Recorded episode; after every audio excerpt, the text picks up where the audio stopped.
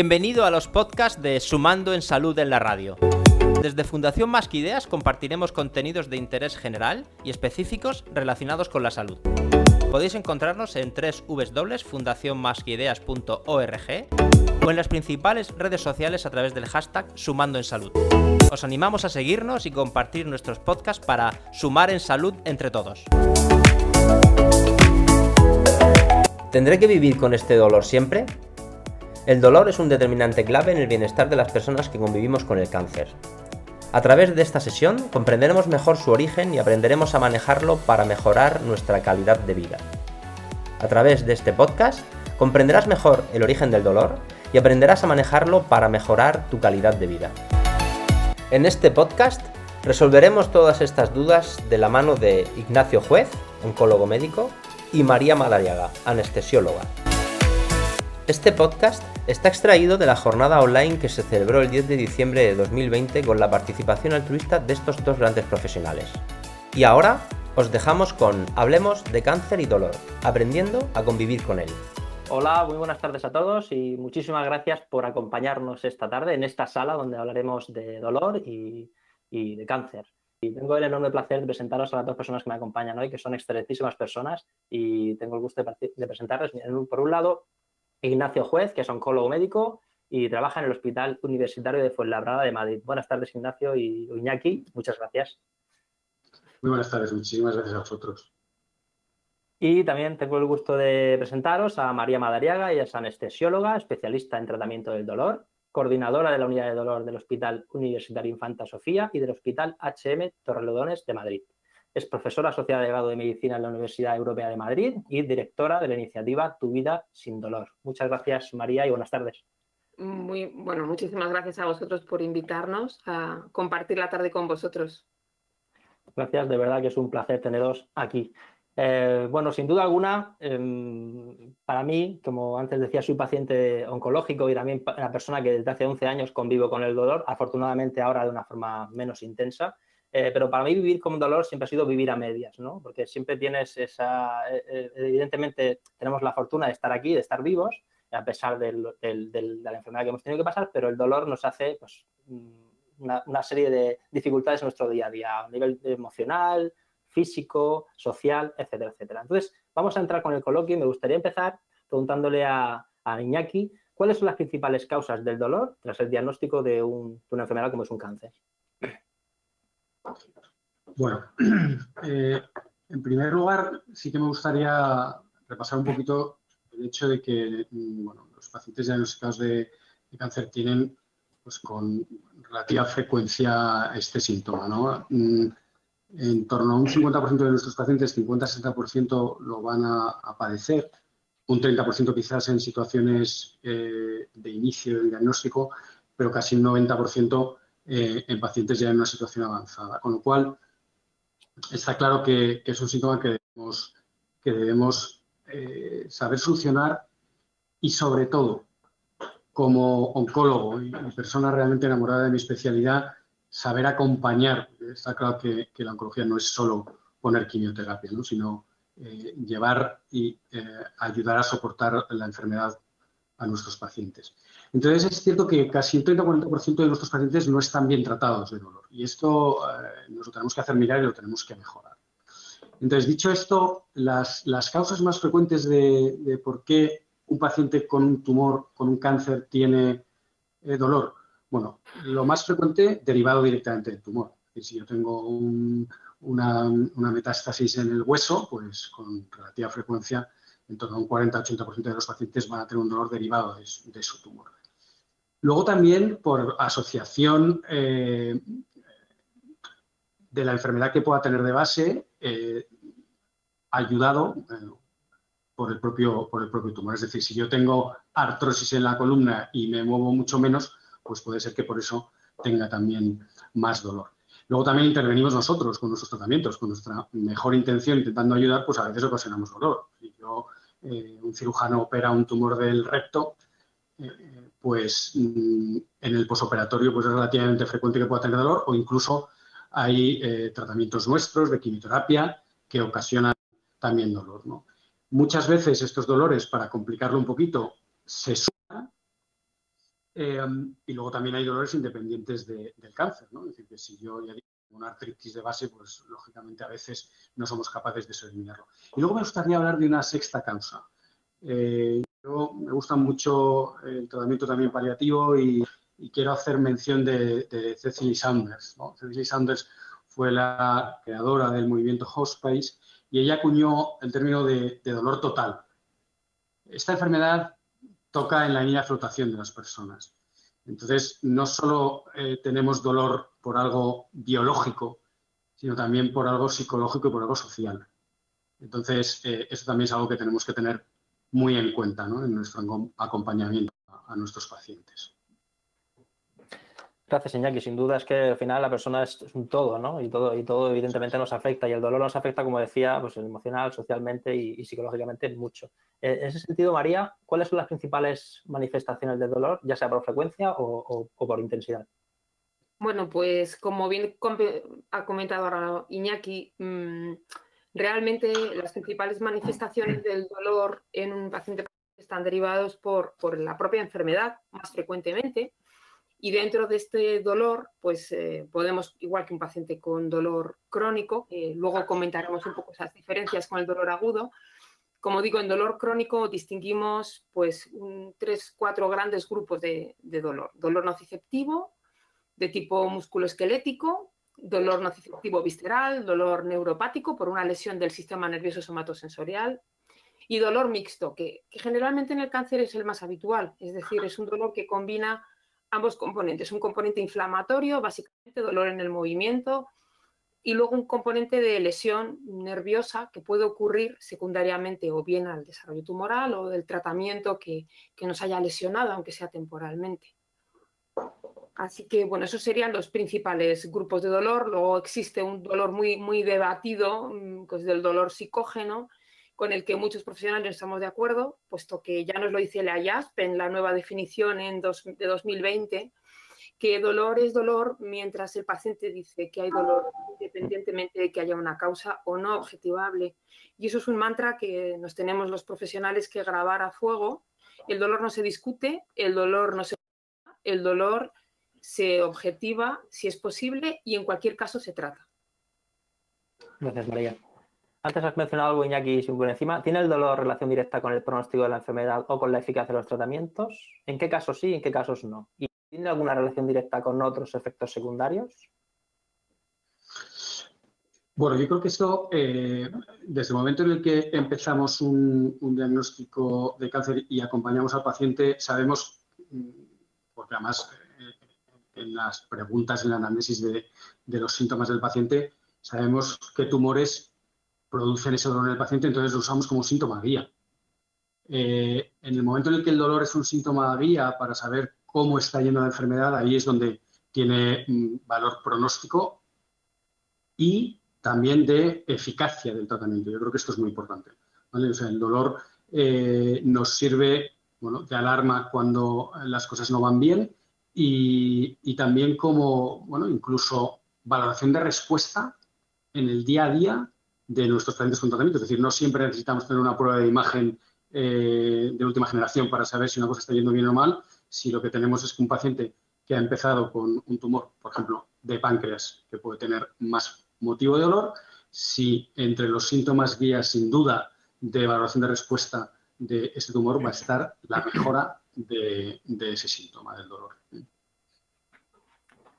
Antes decías, María, que, que, el dolor al final tienes que aceptarlo sí o sí, es decir, que independientemente de que tenga una, una, variable física, pero sí que realmente el dolor sí que, como decías, el dolor tiene un componente subjetivo en cuanto a su identidad, siendo diferente, por tanto, el cómo es vivido por cada persona y cómo le afecta. Por tanto, ¿cómo podemos medirlo para conseguir saber el alcance de este síntoma y las estrategias que se deben adoptar? Es decir, ¿cómo se puede diagnosticar de forma precisa el dolor? Bueno, el dolor se diagnostica de forma precisa en consulta clínica. Lo primero es que el paciente, como he dicho antes, voy a repetirlo otra vez porque creo que es muy importante el mensaje, mm. el paciente que le duele el dolor no se cuestiona, se trata de diagnosticar cuál es la causa y en eso tenemos que estar todos los profesionales. Pero se diagnostica básicamente en consulta y en una consulta, si es posible, monográfica o específica del dolor. eh, una anamnesis, es decir, hablar con el paciente, cómo es el dolor, cómo se produce, cómo empieza, cómo termina, en fin, un poco dar detalles de cómo, de cómo ocurre una exploración física y una valoración de pruebas complementarias. Y a lo que te antes nos has preguntado un tema de sobre cómo medirlo. Generalmente podemos utilizar escalas de valoración del dolor. Em, hay múltiples escalas, escalas cuantitativas, em, escalas cualitativas de calidad de vida que eh, valoran distintos aspectos psicológicos del paciente, cómo lleva el dolor, escalas funcionales, pero lo más importante es que utilicemos lo que utilicemos, lo utilicemos siempre, desde la primera consulta y en todas las revisiones, para poder valorar cuál es el efecto real del tratamiento, tanto a nivel oncológico, es decir, el tratamiento em, etiológico de la causa del dolor, como del tratamiento eh, analgésico, del tratamiento de modulación o, de, del tratamiento del dolor en suma. ¿no? Eh, en ocasiones, Iñaki, hay personas que, que, eso nos ha pasado más de uno, no, comunican la existencia de dolor por temor. Por temor, ejemplo, a que retiren el tratamiento oncológico o porque normalicen estos síntomas, porque en ocasiones entendemos que es lógico tener dolor y si además tienes cáncer, ¿no? Parece como que está asociado. ¿Cómo podemos concienciar para conseguir que los pacientes transmitamos lo que nos sucede? ¿Por qué es tan importante decir cuándo, cómo y dónde nos duele? Claro, yo, a ver, sí me gustaría incidir mucho, como, como María ha repetido, yo también quiero repetir la importancia de la, comunicación. Em, yo creo que hay, a veces ponemos diferentes barreras, eh, el paciente a veces, nosotros, en global en nuestra relación, que ha de ser fluida y buena, porque pasamos mucho tiempo con, nuestros pacientes. A mí esto, por supuestísimo, me parece, me parece un beneficio. Es cierto que, hay pacientes que, bueno, no comunican a lo mejor el dolor por temor a la adicción. Esto es como un clásico, pero que es real. Quizás no tanto la adicción como decir es que eh, eh, me voy a enganchar, sino y si más tarde necesito eh, medicación para el dolor, ¿me servirá? Eh, ¿Qué ocurre si ahora tengo un poquito y me ponen tratamiento, luego tengo mucha, eh, luego no voy a ser capaz de resolver ese dolor? Y esto es un error. Y desde luego esto quiere incidir mucho en que tenemos medicación de sobra para conseguir que los pacientes no tengan dolor. Y para eso estamos y debemos, entre todos, conseguir hacerlo. Eh, a veces es cierto que, bueno, pues el hecho de querer ser un buen paciente hace que no quieras decir que tienes dolor, ¿no? Pues esto también, también es un error. Nadie es ni bueno, ni malo, ni mejor, ni peor, ¿no? Y luego, eh, no debemos confundir y compartimentalizar a, los médicos, desde mi punto de vista, con este es el del cáncer, este es el del dolor, este es... Eh, nosotros nos tenemos que, tenemos que acompañar al paciente, tenemos que ser capaces de ayudar a, a llevar este síntoma como, cómo es el dolor también. Entonces, al oncólogo, en mi caso, por supuesto que también le tenemos que hacer referencia al dolor y ya veremos nosotros, eh, debemos conocer cómo solucionarlo y si no, haremos lo posible por, porque alguien nos ayude, nos ayude a hacerlo. En definitiva, eh, creo que es muy importante que, tengamos suficiente confianza con, con, el oncólogo como para poder transmitir este síntoma, que sin duda alguna es invalidante y es muy importante eh, para poder compartir. Y luego hay una última cosa, porque no quiero dejar de decirlo, porque vivimos en el mundo de las prisas. Eh, que no sea un problema de tiempo. Eh, eh, vale, tenemos las consultas muy llenas, siempre, desgraciadamente, tenemos que ir rápido. Bueno, pues si hay que parar, se para. Y esto ha de ser así. Y si a una persona le duele, hay que conseguir que le deje de doler. Así que démosle la vuelta al tiempo y seamos capaces de parar da gusto escucharos. ¿eh? La verdad es que es, eh, en un escenario ideal, eh, lo que comentas sobre todo el equipo multidisciplinar, ¿no? Que, no, que no compartimentemos, eso es, lo, eso es lo ideal, pero desafortunadamente no siempre es así, porque sabéis que en hospitales donde, por ejemplo, unidad de dolor no existe o que hay profesionales que el tema del dolor no lo abordan como desde el principio como se debería abordar, sino que, bueno, vamos a curarte, vamos a quitarte el tumor ¿no? Y lo del dolor, que, bueno, ya veremos, ¿no? Y eso desafortunadamente ocurre y ocurre más de lo que nos gustaría. Y, la verdad es que en un escenario ideal sería recomendable con lo que decís, que se aborde desde el principio, porque lo decía al principio, al final los pacientes, que el tumor se reduzca, esto lo pongo entrecomillado, ¿eh? que el tumor se reduzca a unos milímetros está muy bien, perfecto, queremos que desaparezca, pero lo que nos fastidia el día a día es el dolor. El dolor es lo que no nos deja vivir. Y, como decía antes, vivir con dolor es vivir a medias y, vivir con dolor es muy, muy, muy difícil. Entonces, bueno, hago así mi reflexión y perdonad que me meta, pero bueno, al final es, un poco, la, poco el, pulso ¿no? de lo que se ve también el día a día con los pacientes. A ver, yo respecto a la cuestión del. A ver, ya sé que no estoy siguiendo el guion, no, pero respecto a, la, a compartimentar, yo, fíjate, no lo veo tanto así, Iñaki, porque de hecho sois vosotros los que me llamáis, pues es Curro, es María, es Miriam, que me llama y me dice, María, tengo una paciente, ¿la tienes en consulta? Sí. Mira, que se pasa a la 108, que entre uno y otro la paso. Eso no lo hace nadie más que el oncólogo que lleva a mis pacientes y a sus pacientes que son los mismos. Y es el primero que me manda un WhatsApp o un correo y me dice, oye, pues empezó mejorando, pero hace un año que no lo veis, ¿por qué no volvéis a dar una sucesiva? Anda, si es que, vale, volvemos a generar otra. Yo creo que en realidad el que cada uno hagamos nuestra pequeña magia en nuestras cuatro paredes no está mal. Creo que al paciente le aporta, porque además entre nosotros hay una comunicación. Y el paciente quizá conmigo está hablando solo de dolor, no le importa la célula ni el TAC. Él me habla de cómo se acuesta, cómo se levanta, ¿no? Su cuidado, soporte puro, que seguro que contigo lo ha comentado y tú eres el que me vas a llamar a mí. Pero en mi consulta no vamos a hablar de eso, vamos a hablar de cómo sienta la medicación, si te hace falta un rescate, dos, tres, cómo te, si realmente te hace algo y qué podemos hacer más. ¿no? Yo creo que no, eh. que no compartimentamos, que todo se nutre y al final como que vamos adornando la tarta, ¿no? Cada uno con, con lo que puede mejor hacer. Vamos, así lo veo. Claro, María, completamente de acuerdo contigo. Yo creo, a ver, como dice Víctor, al final eh, estamos llevando un poquito la misma filosofía, ¿no? Tenemos entre todos que ser capaces de ir abrazando de la mejor manera posible.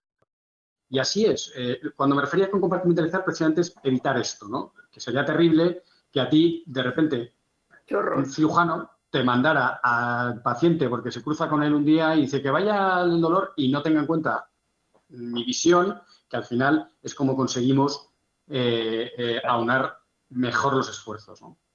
Claro, pero, pero eso es una comunicación entre nosotros. Yo creo que, que teniendo una buena comunicación, el cuidado de nuestro paciente está en manos de todos. No, no creo que sea patrimonio exclusivo ni de cuidados paliativos, ¿no? O cuidado de soporte, ni solo oncología médica o radioterápica, ni solo anestesiología. Eso es absurdo. Cada uno hace lo mejor que sabe por el paciente. Sí, porque además los pacientes lo agradecemos, porque lo que no agradecemos es cuando vamos a un médico y, nos cuenta, no lo, no lo, mismo, pero nos cuenta algo diferente y es como, ahora, ahora quién hago caso, ¿no? Ahora quién es el que... Y a, nosotros nos volvemos locos, porque para nosotros sois todos los números uno. Pero... da una sensación claro, horrible. Pero, desafortunadamente ocurre, pero bueno, vamos a, vamos a seguir. Afortunadamente también, cada vez más nos tratáis como un todo y, nos veis como, como, lo que somos, una persona que tiene muchas cosas, además de su cáncer, tiene más cosas ¿no? asociadas a, la enfermedad. Bueno, animo a todas las personas que nos están viendo a que sigáis lanzando preguntas y yo las lanzaré a, a los ponentes en el momento que lo vea oportuno. Vamos a pasar al siguiente bloque, que es eh, qué tipos de dolor existen. Y esta pregunta se la hago a María. ¿Qué tipos, antes has mencionado muy poquito por encima, qué tipos de dolor oncológico existen? Cuando hablamos de dolor crónico y dolor agudo, perdón, ¿cuándo hablamos de dolor crónico y dolor agudo y en qué se diferencian? Bueno, a ver, yo creo que... Existen diferentes formas de abordarlos también.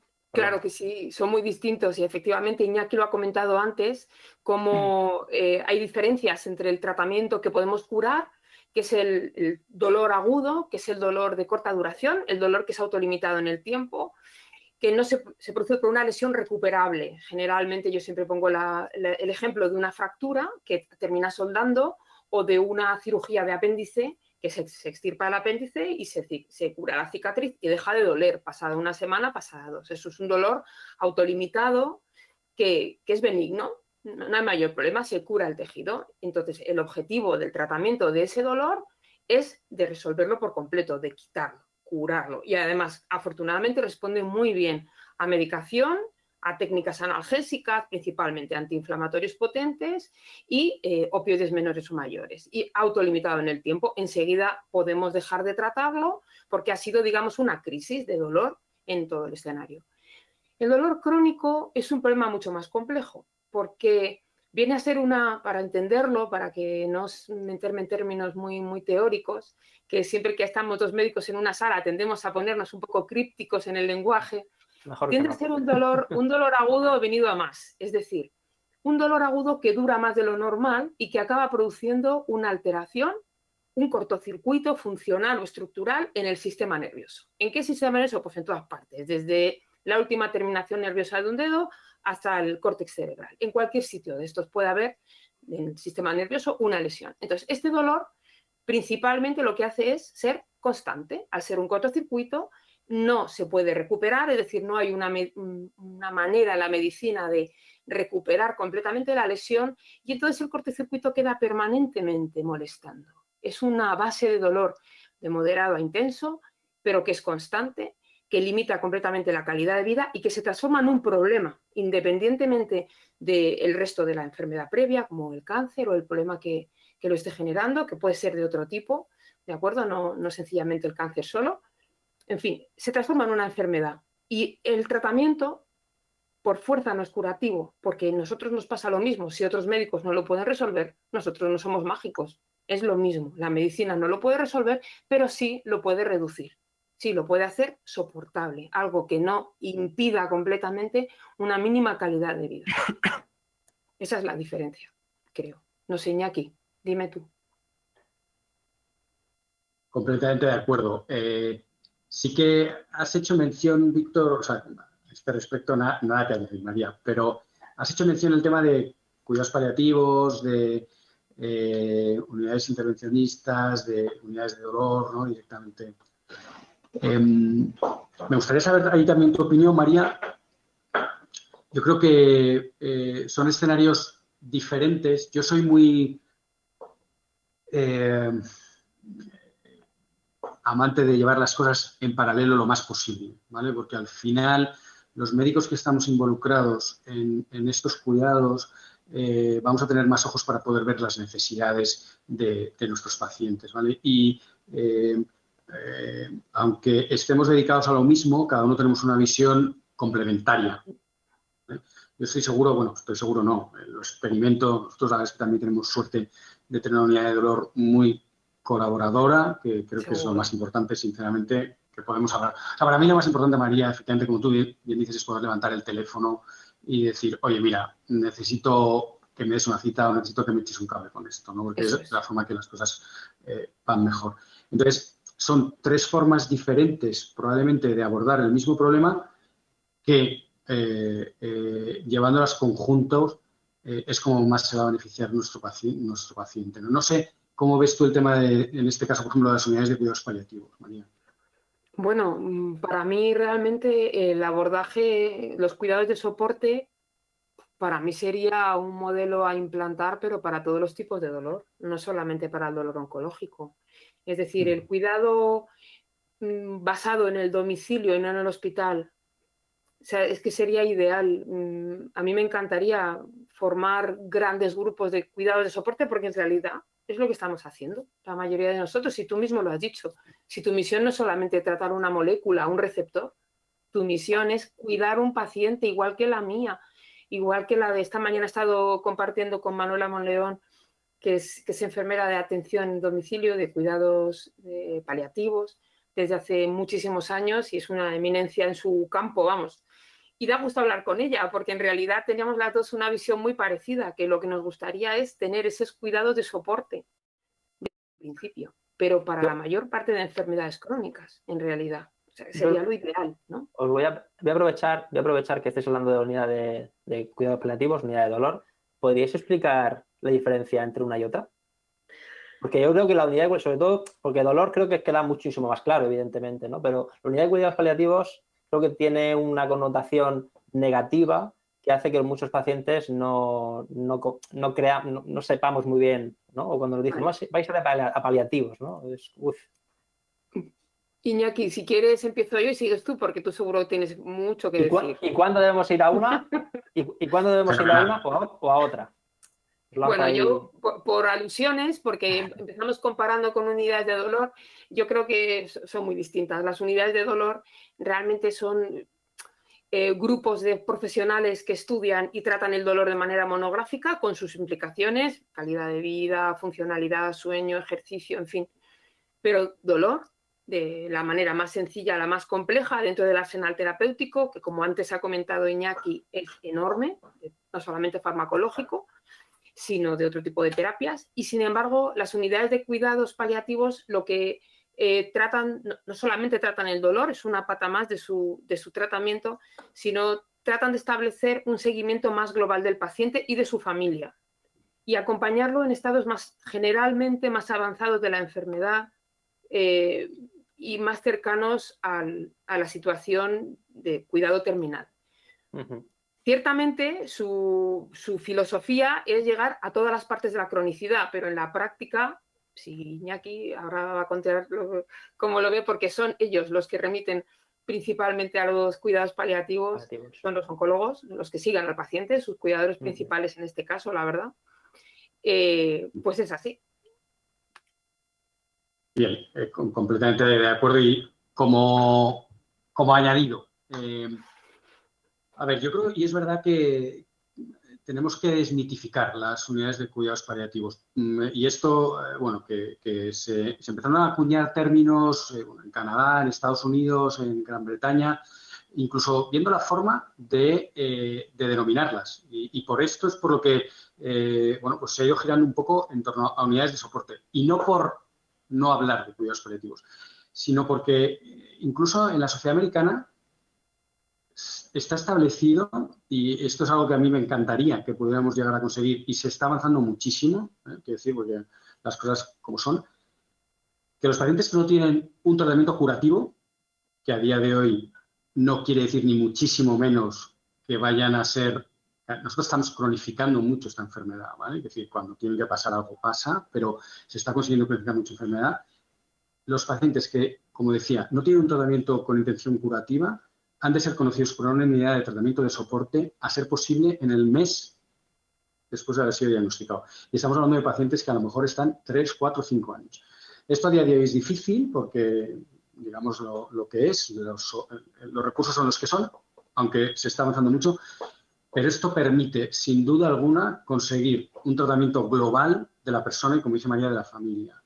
Y, como decía, esto es una enfermedad que toca en la línea de flotación y cuando toca en la línea de flotación no solo es un tema de célula, es mucho más. ¿no? Todos hemos tenido algún paciente que tenía un dolor increíble porque tenía su familia lejos y con la misma medicación cuando la familia se ha acercado y ha podido vivir, que ahora lo estamos viendo muchísimo con el tema del COVID, desgraciadamente, cuando la familia y el hijo ha podido venir a estar con él, de repente el dolor ha bajado. Eh, somos mucho más que una célula. Totalmente. Sin duda sin duda. Así es. Una, pregunta para los dos, empezando por María. Eh, lo habéis comentado por encima. ¿Cómo se trata el dolor? ¿Cómo se trata? Primero, lo primero que hay que hacer es evaluarlo. O sea, ¿qué es lo que hacemos? ¿Cómo tratamos el dolor? Pues primero hay que ponerlo sobre la mesa, en el tapete, que hay dolor y que no está bien controlado o en los tratamientos que hemos, que hemos indicado no son suficientes. Y eh, desde luego hay que hacer una, insisto, una buena anamnesis, exploración física, valoración de pruebas complementarias, petición de las que nos hagan falta, que generalmente están todas pedidas. Quiero decir, si es que hay poco más que rascar. Generalmente los síndromes dolorosos los diagnosticamos de una manera clínica. De hecho, generalmente son nuestros compañeros de oncología quienes nos remiten al paciente con el diagnóstico hecho. Pues tiene un paciente con un diagnóstico reciente de un cáncer de páncreas que tiene un dolor muy característico en la zona del epigastrio, irradiar del hipocondrio, con dorsalgia y con incapacidad para dormir por la noche. Pues claramente es un dolor que requiere un tratamiento no solamente farmacológico de tercer escalón, sino probablemente un cuarto escalón, con un bloqueo neurolítico del plexo celíaco o de los nervios esplácnicos según cada, cada unidad de dolor. ¿no? traduciendo eso, ¿qué es cirugía? Son técnicas de inyección, son técnicas neurolesivas. Em, lo que buscamos es matar nervios para que dejen de dar la lata. Nervios que son generalmente sensitivos o, nervios simpáticos, que son los que tienden a perpetuar ese dolor visceral. Quiero decir, el dolor se trata de manera multi, multidisciplinar y ofreciendo distintas alternativas de tratamiento. Evidentemente no es la única. Está el tratamiento, por supuesto, desde la medicina física de la rehabilitación y luego el abordaje, como bien dice Iñaki, eh, que no somos solo células o dolores que tenemos que pinchar, somos mucho más. Entonces, la importancia del apoyo psicológico desde prácticamente el diagnóstico de la enfermedad tumoral. no sé si te respondido, Víctor, igual me voy un poco por No, no, no, de hecho la pregunta sobre cirugía porque entráis en, términos que... Más técnicos, sí. Sí, se nos escapa completamente. Ya has empezado a hablar, digo, creo que estoy hablando en chino. Y digo, pues acaso voy a, voy a...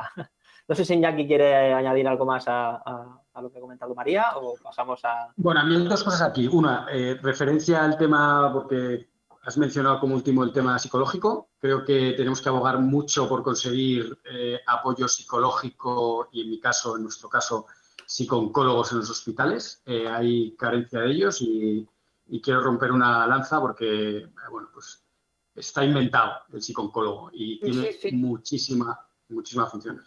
Y luego, bueno, pues Víctor, fíjate, con esto que comentas de, que parece que es cirugía y tal, yo creo que es muy importante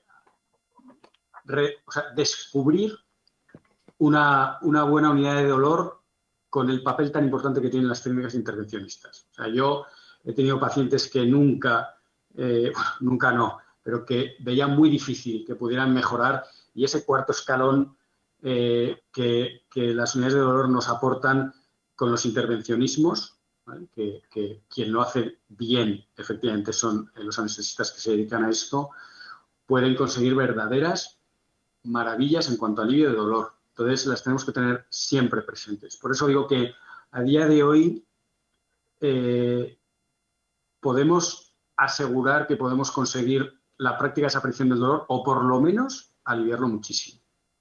Eso es.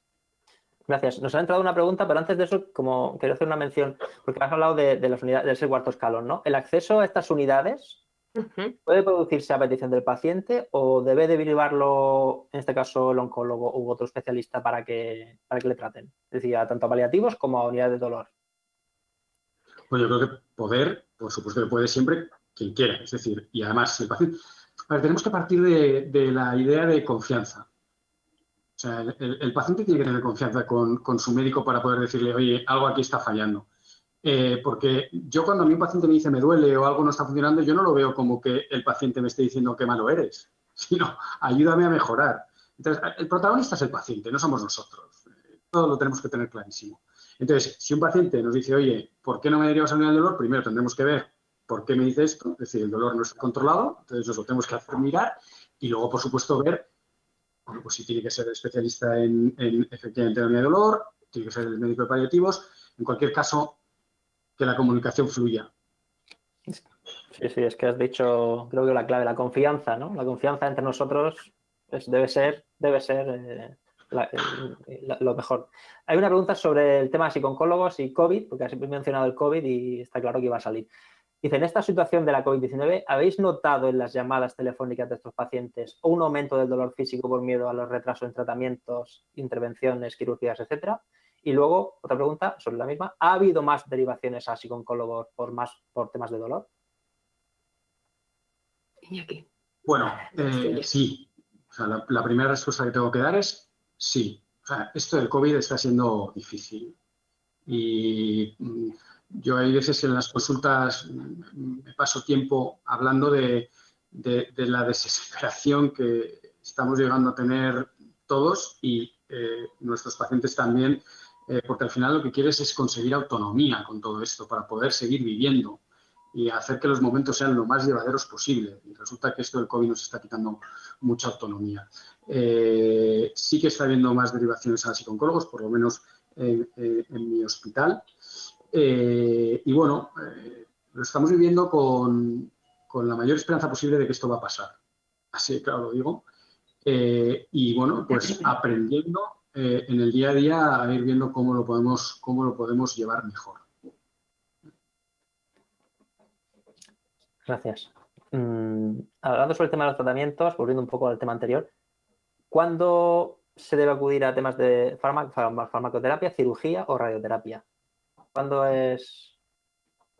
Bueno, yo, vamos, no sé, Iñaki lo va a decir mucho mejor que yo, pero realmente yo creo que son temas complementarios. Es decir, eh, los tratamientos y suelen ser, se superponen. Es decir, cuando el paciente tiene dolor mal controlado, todos nos ponemos las pilas y en, en marcha, porque efectivamente, como bien dice Iñaki, eh, a veces es la primera manifestación de que algo va mal y que hay que moverse, que no está funcionando el tratamiento, que volvemos a pedir pruebas complementarias, aparece la lesión causal, eh, se remite a, oncología radioterápica y a unidad del dolor. Entonces, al final, yo creo que, vamos, yo nunca he hecho, he dejado de, eh, nunca he esperado hacer una técnica por porque un paciente tenía que ser remitido, bueno, como, en nuestro caso lo remitimos a La Paz, sí, porque físicamente se desplazan de centro para luego ser devueltos a nuestro hospital, entonces, sí, ese día no, evidentemente le dan radioterapia, no podemos tratarlo, pero, pero vamos, que no es algo que nos limite o nos impida. La indicación, desde luego, forma parte de, responsable de la enfermedad del paciente, que es nuestro oncólogo, y es así. Es quien lo, lo indica principalmente. Sí. Existen, esto es una pregunta que no tenía planteada, pero existen como eh, dispositivos ¿no? que, se pueden también, eh, se ponen incluso físicamente en la persona, no sé si a través de cirugía y demás, para paliar el dolor, ¿verdad? ¿Eso está indicado en todos los casos o eh, imagino que dependiendo del dolor? O... Bueno, em, estamos hablando en este caso del cuarto, el cuarto escalón del cuarto escalón, que digamos que son las técnicas, son los implantes de fármacos, de dispositivos que inyectan eh, fármacos analgésicos en el espacio intratecal. Yo creo que te refieres a eso, en la médula. Eh, principalmente las bombas de infusión intratecal, como las llamamos, ¿de acuerdo? Eh, bueno, pues son dispositivos que nos permiten de una manera inicialmente compleja, porque hay que someter al paciente a la colocación del implante, que supone una punción, una punción y una cateterización del, espacio, eh, del espacio dural, el eh, líquido cefalorraquídeo, tunelizar y colocar ese, ese, pequeño reservorio con una, que lleva una bomba electrónica y que está encargado, que es el que luego se queda a nivel subcutáneo, ese reservorio totalmente implantado, es decir, no hay nada externo, y ese, ese reservorio que nosotros, eh, bueno, pues eh, digamos, lo, manipulamos desde fuera con un mando para valorar, eh, para cambiar, empezar con unas dosis determinadas de fármacos, opioides, anestésicos locales, baclofeno, en fin, dependiendo un poco de las necesidades del paciente, pero sí, sí, y de hecho tenemos programas de infusión con bolos a demanda del paciente. No son muy habituales, solo determinados pacientes con determinados tipos de dolor, pero sí, sí que se puede realizar. Perfecto, nos llega una, no, es tanto una pregunta, sino una afirmación. Dice, hola, buenas tardes, soy enfermera de oncología desde hace 11 años. Me gustaría preguntar si desde su punto de vista consideran que los profesionales sanitarios transmitimos la misma información y la misma dirección, un poco en la, línea de lo que hablábamos antes. Dice, mi opinión es que en muchas ocasiones la información es confusa y el dolor no acaba siendo una prioridad, prioridad. Para mí es una auténtica prioridad desde el principio y es fundamental saberlo abarcar y hacer un buen seguimiento. Totalmente de acuerdo. Un adecuado seguimiento. Además, yo creo que hasta ahora no lo hemos comentado, eh, la importancia de la valoración no una vez, de manera sucesiva, porque si no es un fracaso, es decir, si no sabes cómo, cómo funciona la terapia, difícilmente la puedes adecuar al dolor del paciente. Y Iñaki nos, seguramente va a estar de acuerdo que que el dolor de cáncer, por desgracia, es muy cambiante. Es decir, empieza de una manera y termina de otra. Empieza afectando, pues me lo invento, una metástasis dorsal severísima, una compresión medular, se trata la compresión medular, se da la radioterapia correspondiente, empezamos el tratamiento, se coloca el catéter, la bomba intratecal y luego aparecen nuevas lesiones en sacro, en, fin. Eh, de manera lenta pero, pero tiene múltiples caras y, desde luego que fácil no nos lo pone. Y el seguimiento es fundamental, es una pregunta buenísima. Y se nota que, que, esta, que esta oyente es profesional sanitario, sanitaria porque, porque, le, porque es así, es fundamental. Eso es. Y yo y vuelvo a incidir otra vez en, la confianza de, si esto pasa, que los pacientes nos lo han de comunicar, porque eh, no somos iguales. Los especialistas aunque estemos tratando lo mismo, somos diferentes. Es decir, cuando una persona decide ser oncólogo es porque no quiere ser anestesista y cuando uno quiere ser anestesista porque no quiere ser oncólogo. Entonces, eh, claro, esto es así, es de perogrullo, pero es así. Lo cual no quita que entre los dos vayamos a poder llevar muy bien el tema del dolor. Yo me acuerdo cuando nosotros empezamos a tratar más con la unidad de dolor, que iban a ver a nuestros pacientes eh, a la planta y veíamos que los pacientes a veces, eh, oye, que es que me han dicho una cosa, ¿cómo lo solucionamos? Diciendo, pasamos juntos. Claro, claro, claro. Es decir, bueno, pues tenemos que tenemos que hablar entre todos. Sí, es que yo... Es muy difícil. Claro, es muy difícil, no encontramos un momento y tal. Pues lo tenemos que encontrar. tampoco tenemos tantos pacientes conjuntos ingresados que en ese momento. complejos que requieran una valoración así, efectivamente. Eso es. Y yo creo que al, paciente, yo creo que les cambia la cara cuando te ven entrar, pues eso, con tu compañero de oncología y, tú esperas, primero habla, pues eso, habla y ves cómo tranquilamente el paciente está de lo... Es diferente porque es como que están juntos.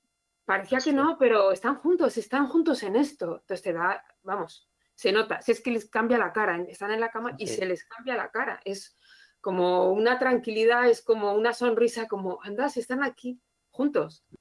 Sí, sí, es, que parece, algo, obvio, pero es que para nosotros es fundamental, ¿eh? y sobre todo lo que decía esta chica, que es la enfermera que nos hablaba, ¿no? Que, vaya siempre todo en una misma dirección, ¿no? Que toda la información vaya siempre en un mismo canal. Y eso, aquí es nuestro, o sea, eso es, eso es un debe ¿eh? que les tenemos, sí, sí. sí. Sí, sí. Es que lo decía Iñaki, es la confianza, ¿no? Y a veces nos cuesta, ¿no? De esa confianza, evidentemente porque esa relación no es, a veces no es, no es horizontal, no, no tenemos esa, cercanía con vosotros, en función de la persona, evidentemente. Creo que vosotros dos mm. sois personas muy cercanas, desde el momento que os conocí, sois muy cercanas y eso propicia que podamos eh, hablar más, eh, bajar incluso nuestro nivel de, de, confianza en cuanto a poder contar cosas más íntimas, pero no siempre ocurre y eso es lo que hace que no contemos según qué cosas, incluido el dolor, porque dice, ¿y si hablo de dolor y me quitan el tratamiento? ¿Y si, y si, ¿sabes? ese miedo siempre está ahí. Yo, sí que veo lo de cuidados paliativos, que lo ven un poco como un castigo. Algunos pacientes, ¿eh? a mí eso me, dejó muy impresionada cuando lo vi por primera vez, que era como, bueno, no estoy tan mal porque, total, si no, ya solo me queda lo paliativo. Y entonces, claro, yo dije, bueno, ¿y mi tratamiento qué es?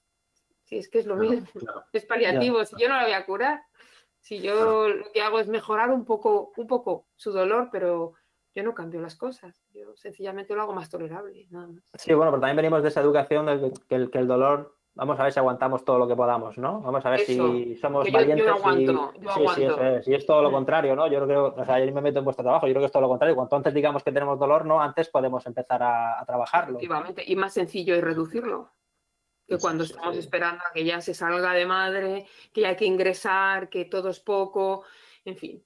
Sí, pero venimos de esa, eh, lo digo, y yo soy, más o menos joven, eh, y yo igual, eh, o sea, intentas aguantar, aguantar, aguantar, y luego te dicen, no, no, dilo cuanto antes, porque cuanto antes empecemos, antes lo podremos medio tratar, ¿no?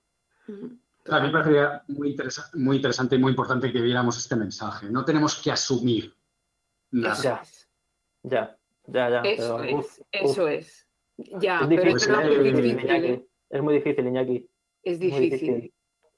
Lo sé, lo sé, pero bueno, eh, creo que también este mensaje, ¿sabes? Tenemos que cultivarlo. Sí, sí, sí, no, y tenemos que, no, y tenemos que hacer lo que yo creo que es un poco, ¿no? Volver a, redundar los mensajes porque eso al final va llegando, ¿no? Y afortunadamente, mira, algo, algo bueno que tiene la COVID es que todos estos seminarios online es así. Esto luego se replica porque luego YouTube, afortunadamente, esto eh, se difunde de una forma brutal y estos mensajes al final van llegando, ¿no? Y yo creo que los pacientes tenemos esa, esa, esa obligación de decir, oye, que me duele, y que no es normal que me duela. Y por favor, ponme algo porque me duele. Y es que a veces no, no lo decimos porque no sabemos tampoco si hay algo para quitar ese dolor. Creemos que es que no hay nada. Y hay infinidad de, de, tratamientos. De, forma de abordarlo, eso. O sea, esto no, no, digo, que sea, no digo que sea fácil, ¿eh? por supuesto. O sea, un síntoma, un dolor refractario es difícil y comunicarlo es difícil, pero, pero o sea, hay una ventaja que tenemos los oncólogos y es que a nuestros pacientes les vemos mucho. Eso es verdad. Entonces, no dejemos mensaje para los pacientes, no dejemos de insistir.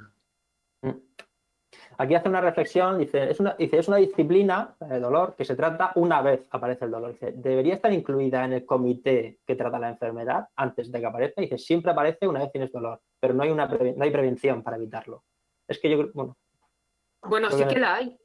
lo que pasa es que, por desgracia, en, el dolor por, por, la propia enfermedad de cáncer no podemos prevenirlo. Realmente lo que se hace es evitar que se progrese el tumor y, por lo tanto, que aparezca el dolor.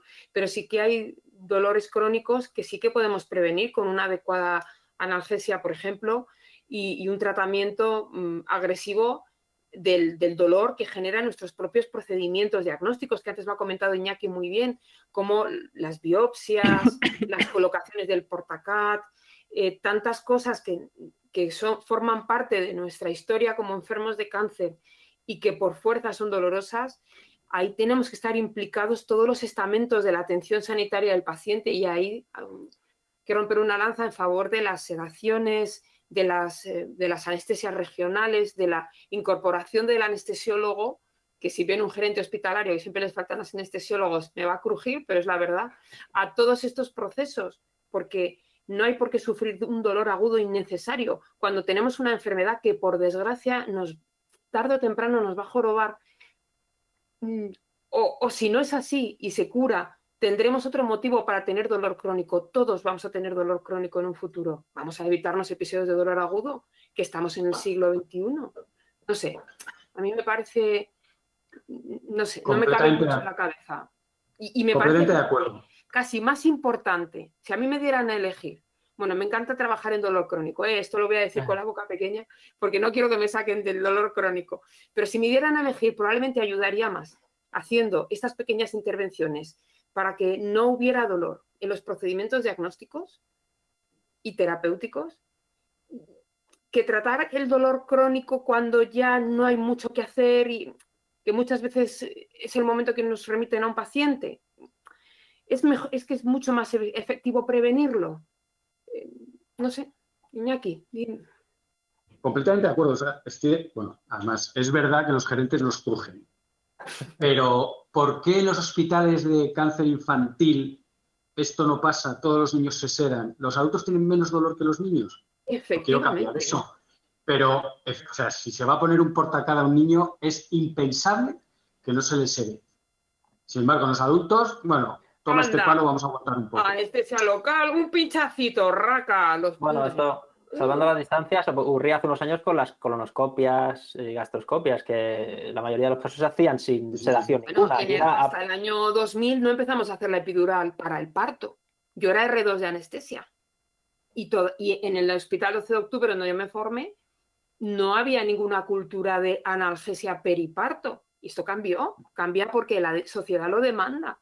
Y entonces, como bien dice Iñaki, el paciente puede cambiar la asistencia sanitaria. Claro que sí. Pero vamos a ver, ¿para quién está la asistencia sanitaria? Pues para todos nosotros que vamos a ser pacientes y para los pacientes actuales. Es decir, si nosotros no exigimos una calidad asistencial, no se nos va a dar. Pues es que hace falta formación, claro, porque tú piensas que la calidad asistencial que te dan es la mejor posible. Y, y realmente es la que mejor te pueden dar en ese momento, pero que es mejorable y que no supone un recurso muy costoso también. Bueno, yo creo que en, parte los pacientes tenemos que, un poco lo decía al principio, ¿no? Formarnos e informarnos de, las, de los abanicos de todo lo que hay a disposición, ¿no? Y que sepamos que hay recursos que ahí están, pero que a veces no los, desconocemos. Y por supuesto creemos que lo que nos hacéis es, entiendo que es lo mejor. Eh, sí. eso es, pero desconocemos que tenemos recursos a nuestra disposición, eso es.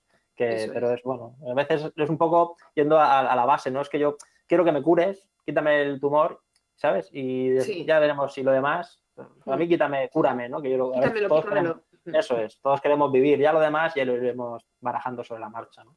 Pero no está reñido. No está por supuesto, por supuesto, por supuesto. Está claro. Eh, me vuelvo otra vez a la parte del guion y luego tengo una, alguna cosilla que me ha llegado por ahí sobre terapias alternativas que lanzaremos un poquito más adelante. Que eh, llegar. Sí, por supuesto. Eh, Iñaki, combinar el tratamiento para el cáncer con la medicación para el dolor y otras que pueden derivar, como hablamos, de otras complicaciones que podemos tener anterior o posterior, puede, puede suponernos todo un reto en el día a día. ¿Hasta qué punto es importante mantener una buena adherencia y qué recomendaciones nos harías para, un mejor control, control en la toma de la, medicación?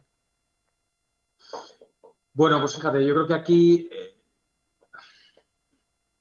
vuelve otra vez la, necesidad de, hablar y de mantener suficientemente bien la conversación con Yo tenía un profesor, aquí en plan abuelete, pero, pero es verdad que me decía que una de las principales razones por las que un paciente no tiene éxito en su tratamiento es porque nadie le ha explicado bien cómo tomarlo.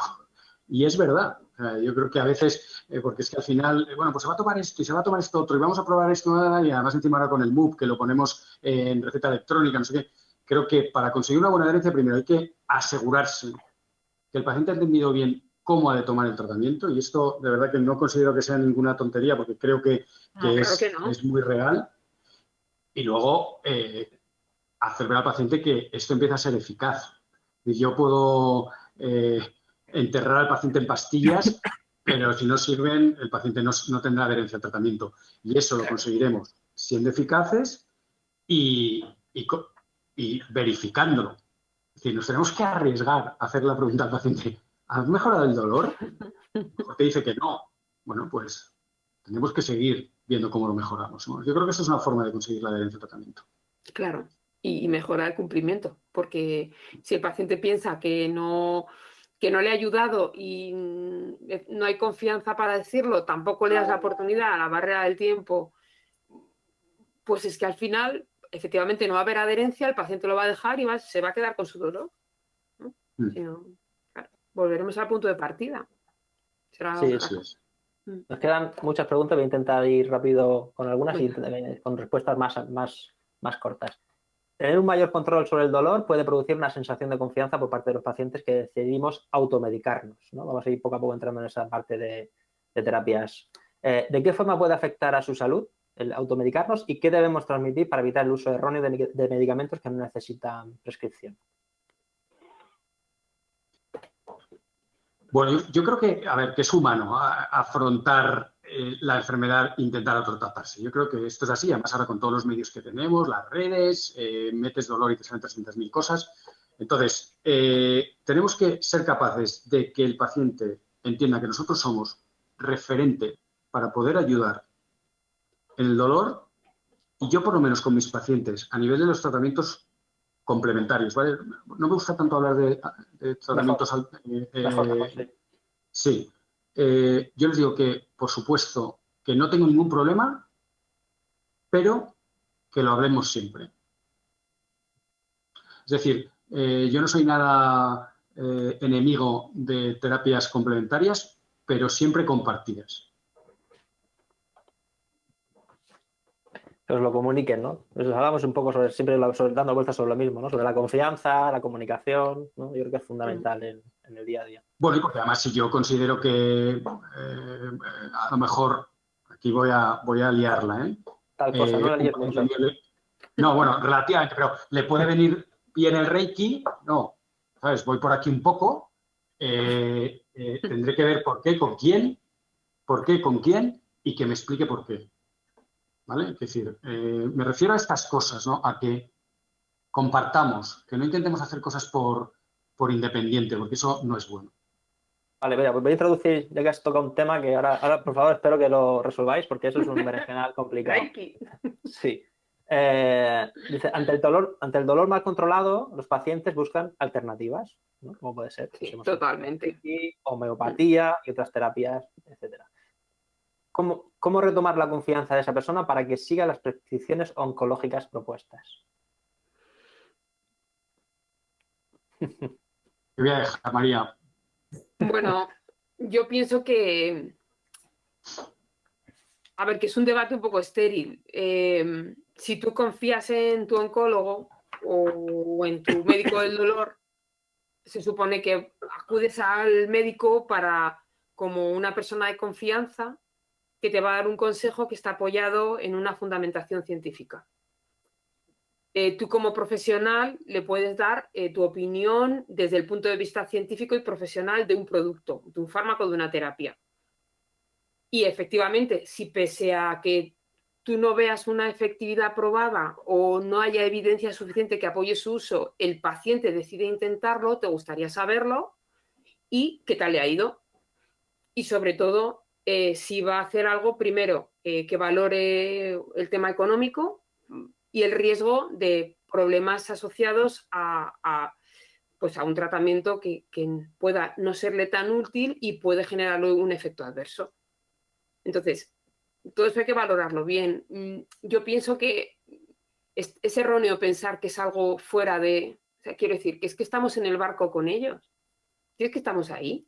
No sé.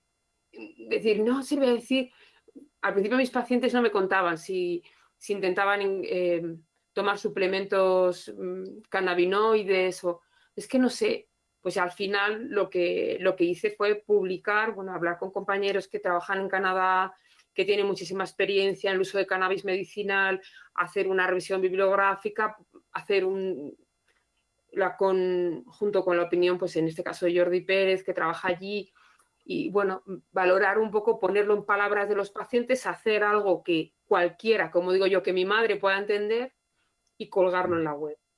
Porque al final yo creo que hace falta una conversación.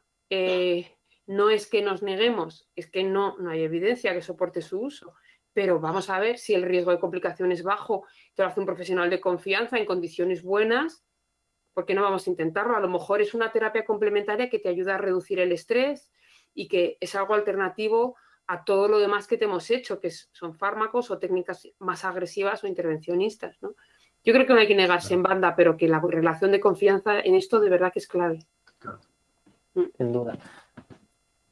Eh, has, dicho una cosa y es una pregunta que tenía aquí. ¿Es, el cannabis realmente una opción en alguna ocasión? ¿Y qué precauciones se deben tener? claro, es que has abierto ahí la... El melón, el melón, es sabia que es... Los abiertos, sí. A ver. Bueno, a ver, como, como María esto lo ha trabajado, eh, evidentemente, cierra tú, pero sí que eh, un poco hablando de la rigurosidad científica, yo creo que nosotros ahí tenemos un papel muy importante, ¿no? Y es cierto, cuando uno se pone a, mirar, es que nosotros tenemos artículos donde ya se han hecho muchos estudios eh, sobre qué valor puede tener los cannabinoides, y, fijaros, ¿no? Y esto, si uno mira en, Internet, salen como más de 23.000 citas de cannabinoide eh, y, sin embargo, rigurosos, rigurosos, mm, pues hay como 78 estudios y del dolor, pues quizás diríamos que menos de 20. Y las conclusiones que se sacan es que efectivamente hay que hacer estudios porque hay algo ahí que desde luego sirva, pero hay que, hay que cerrarlo, ¿no? Y esto lo tenemos igual con el tema de las náuseas, con el tema del apetito, con el tema... Bueno, yo creo que nuevamente ahí tenemos que ser referentes en cuanto a lo que tiene rigurosidad científica, que es que en nuestra especialidad es fundamental, lo cual no quiere decir que nosotros no vayamos a poder compartir otras necesidades con los pacientes. Es que una, cosa no quita la otra. Una cosa no quita la otra. Sí, pero es verdad que nosotros hacemos medicina y, y para igual que tenemos que ser muy conscientes de que los tratamientos farmacológicos que estamos recomendando y que estamos prescribiendo tienen sus limitaciones, sus efectos adversos, hay que preverlos, hay que tratarlos y eso nos parece lo más normal. Eh, para poder recetar o prescribir un fármaco necesitamos unos ensayos clínicos randomizados que demuestren su eficacia contra placebo, que demuestren la no inferioridad frente al fármaco gol estándar, que demuestren su seguridad a largo plazo, que, en fin, tantas y tantas cosas que cuesta que una sustancia deje de ser un zumo de planta para ser un fármaco. De hecho, tenemos cannabinoides en, la farmacia, eh, tenemos naviximoles, tenemos Ativex, que es un y cannabidiol juntos, 1-1 y, y, realmente es efectivo para el tratamiento del dolor asociado por la espasticidad y, en dolor neuropático refractario. Parece que tiene un papel y, también en dolor por cáncer. Lo que pasa es que mm, falta, falta, no, no terminamos de resolverlo. Nos faltan efectivamente estudios de mayor calidad que nos permitan comparar grupos similares para poder hacer revisiones sistemáticas con más fuerza porque es verdad que parece que pueden tener un papel, pero no sabemos ni qué dosis, ni cuánto, ni a quién, ni cómo, con lo cual nos cuesta mucho, nos cuesta mucho eh, prescribir. Nosotros en, las unidades de dolor, en dolor neuropático refractario, sí que tenemos bastante manejo con los naviximoles, con, con Sativex. Lo que pasa es que, claro, para, para su prescripción lo más limitante es el precio, porque es carísimo. Generalmente son fármacos que el paciente adquiere a través de la farmacia del hospital. Y bueno, tienen su papel, es verdad que pueden ayudar, pero bueno, mm, hay que poner blanco sobre negro, no son la panacea, nada lo es en tratamiento del dolor, desde luego. Yo, creo que es muy importante que mm, lo nuevo o lo que descubrimos por otro lado no quiere decir que sea peor a lo que estamos usando. Entonces, eh, eh, esto nos pasa, por ejemplo, con el tema también de las náuseas y eh, estamos usando fármacos potentísimos para las náuseas y ahora es como, ¿y puedo usar una infusión de marihuana? Bueno, pues vamos a ver en qué papel puede tener. Yo no digo que no tenga, pero no quiere decir ni muchísimo menos que sea mejor que lo que ya estamos usando, que es fantástico. Eh, con referente al, tema de los tratamientos complementarios, es, es, algo que tenemos que mejorar en nuestro país. Los grandes centros oncológicos, el Memorial de Nueva York, el de Anderson tienen unidades de tratamiento. sí, sí, de tratamiento complementario. Entonces, eh, bueno, por eso digo que no tenemos que estar cerrados, pero hagámoslo con, científicamente hablando. Claro, con mayor rigor. Que no, es que, no, es que seamos unos esos. Igual que efectivamente los cannabinoides es verdad que en investigaciones básicas tienen unos resultados bestiales, sobre todo en modelos de dolor neuropático refractario en animales de, laboratorio, tienen unos resultados buenísimos. E incluso eh, en ciencias básicas se ha visto su, efectividad como potenciadores de fármacos antitumorales, es decir, tienen un papel que está por descubrir. Eh, son múltiples moléculas, la asociación de muchas de ellas puede que tengan efectos muy beneficiosos, pero es que necesitamos, necesitamos que nos digan más, porque no por ser verde es mejor, que a veces es como, ya, pero es que es natural. Bueno, en fin, eh, también eh, la, tintura, la tintura de opio también era más natural, pero no por eso es mejor que los fármacos opioides que, de los que disponemos hoy, ¿no? Que tampoco son la panacea, por otro lado.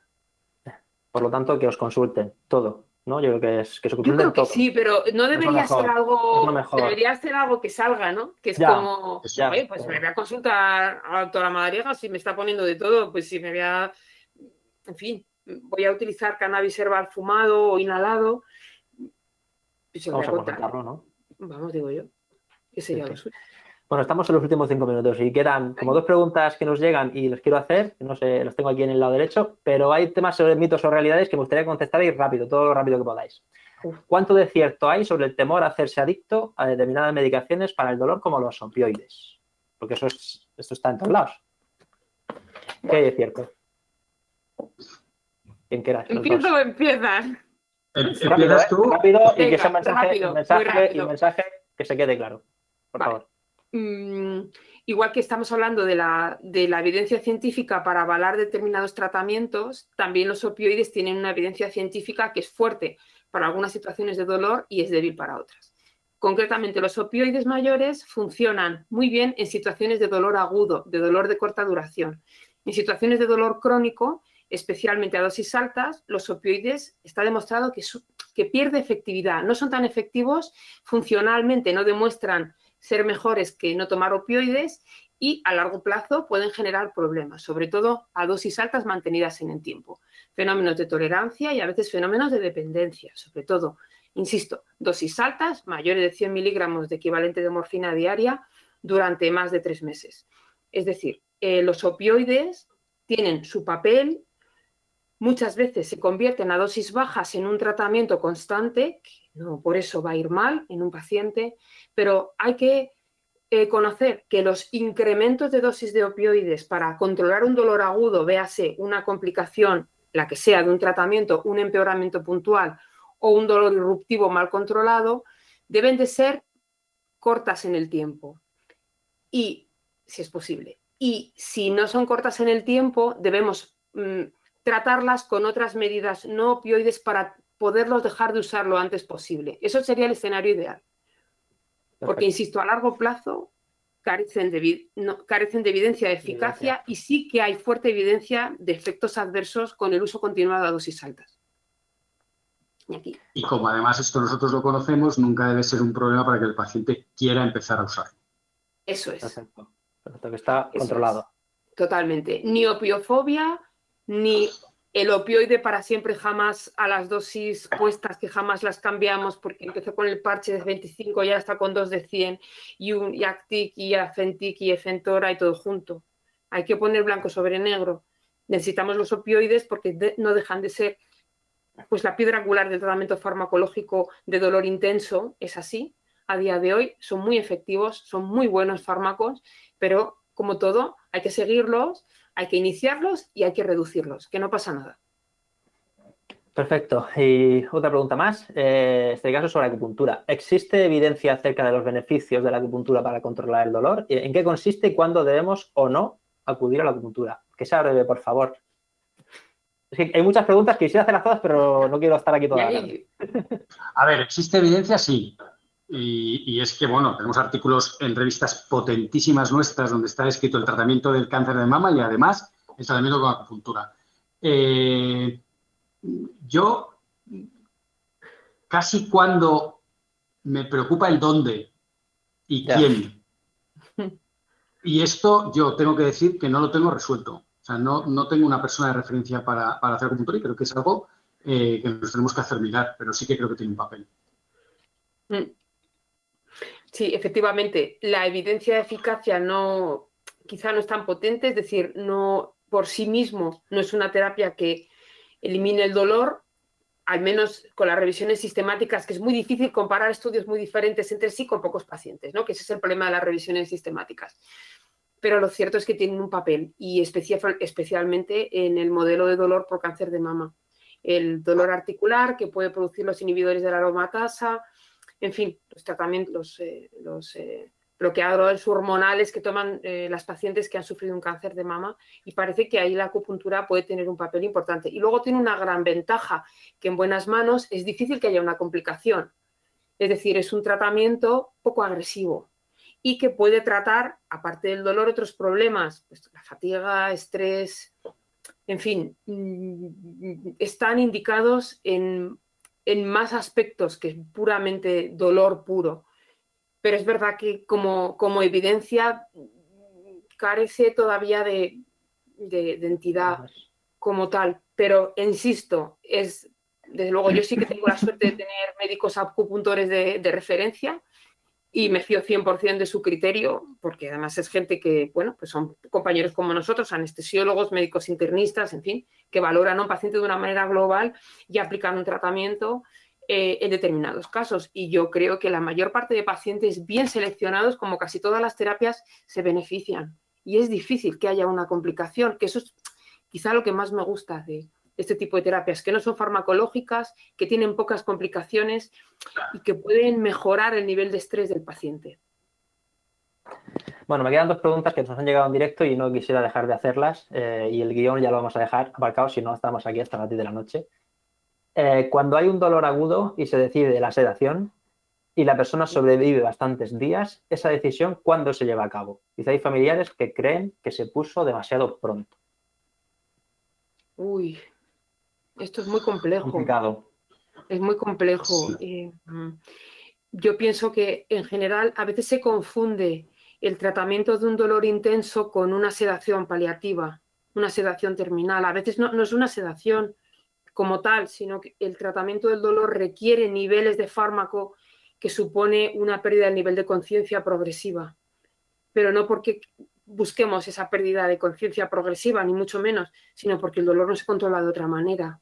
El dolor, la disnea, la fatiga, eh, los estertores, en fin, es que son, son situaciones en las que eh, la, clínica te obliga a ser muy rápido para que el paciente no sufra y hay que hablar muy claro con la familia. Si una familia piensa que se ha hecho muy pronto es porque no te has sentado a hablar lo suficiente con ellos o no has respondido todas las preguntas.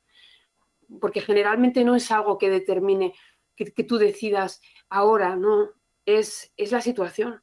No es el, el síntoma, el dolor, la disnea, sobre todo, que son los más angustiosos para un paciente, especialmente en situación de últimos días. Iñaki. Sí, bueno, a ver, al final esto es el principio de doble efecto de la ética, ¿no? O sea, yo, se, llega a una sedación porque tenemos un síntoma refractario. Eh, me parece quizás un poco peligroso generalizar, que seguro que es algún caso concreto y las sedaciones, en principio, una sedación en una situación avanzada terminal no debería durar más de 3-4 días. Entonces, Eso es.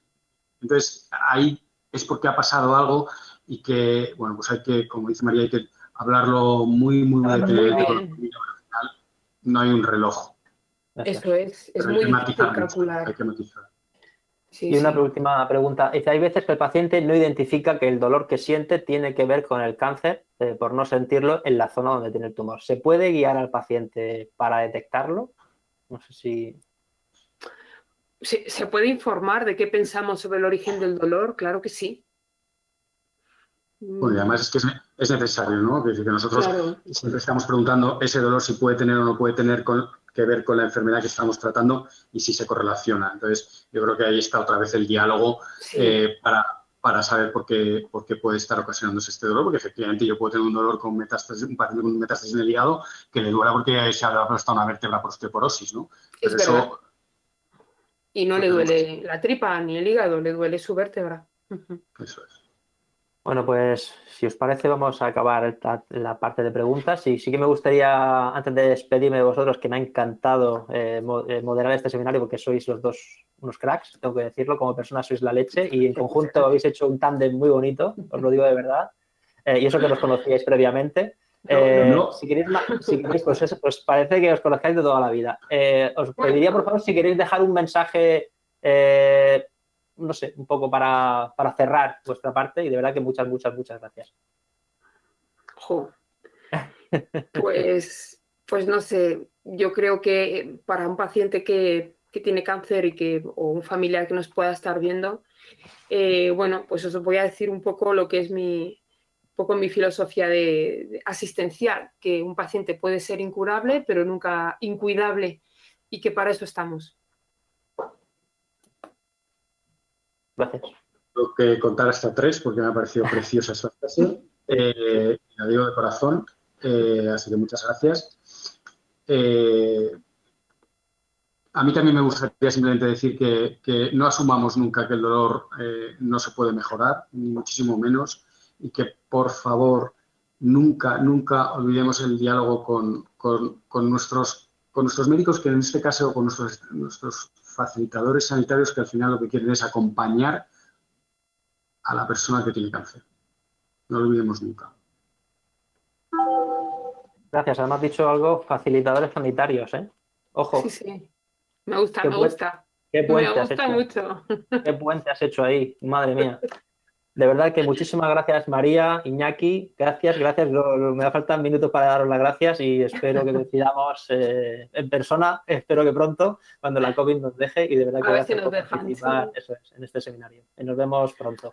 Gracias. Bueno, muchísimas gracias. Iñaki, que Igualmente, María. Bueno. Igualmente. Y no total. Igualmente. Venga, nos vemos. Gracias. Gracias. Hasta luego. Esperamos que os haya gustado. Si es así, os animamos a que lo compartáis en vuestras redes sociales. Nos escuchamos pronto en otro podcast de Sumando en Salud de la Radio. Muchas gracias.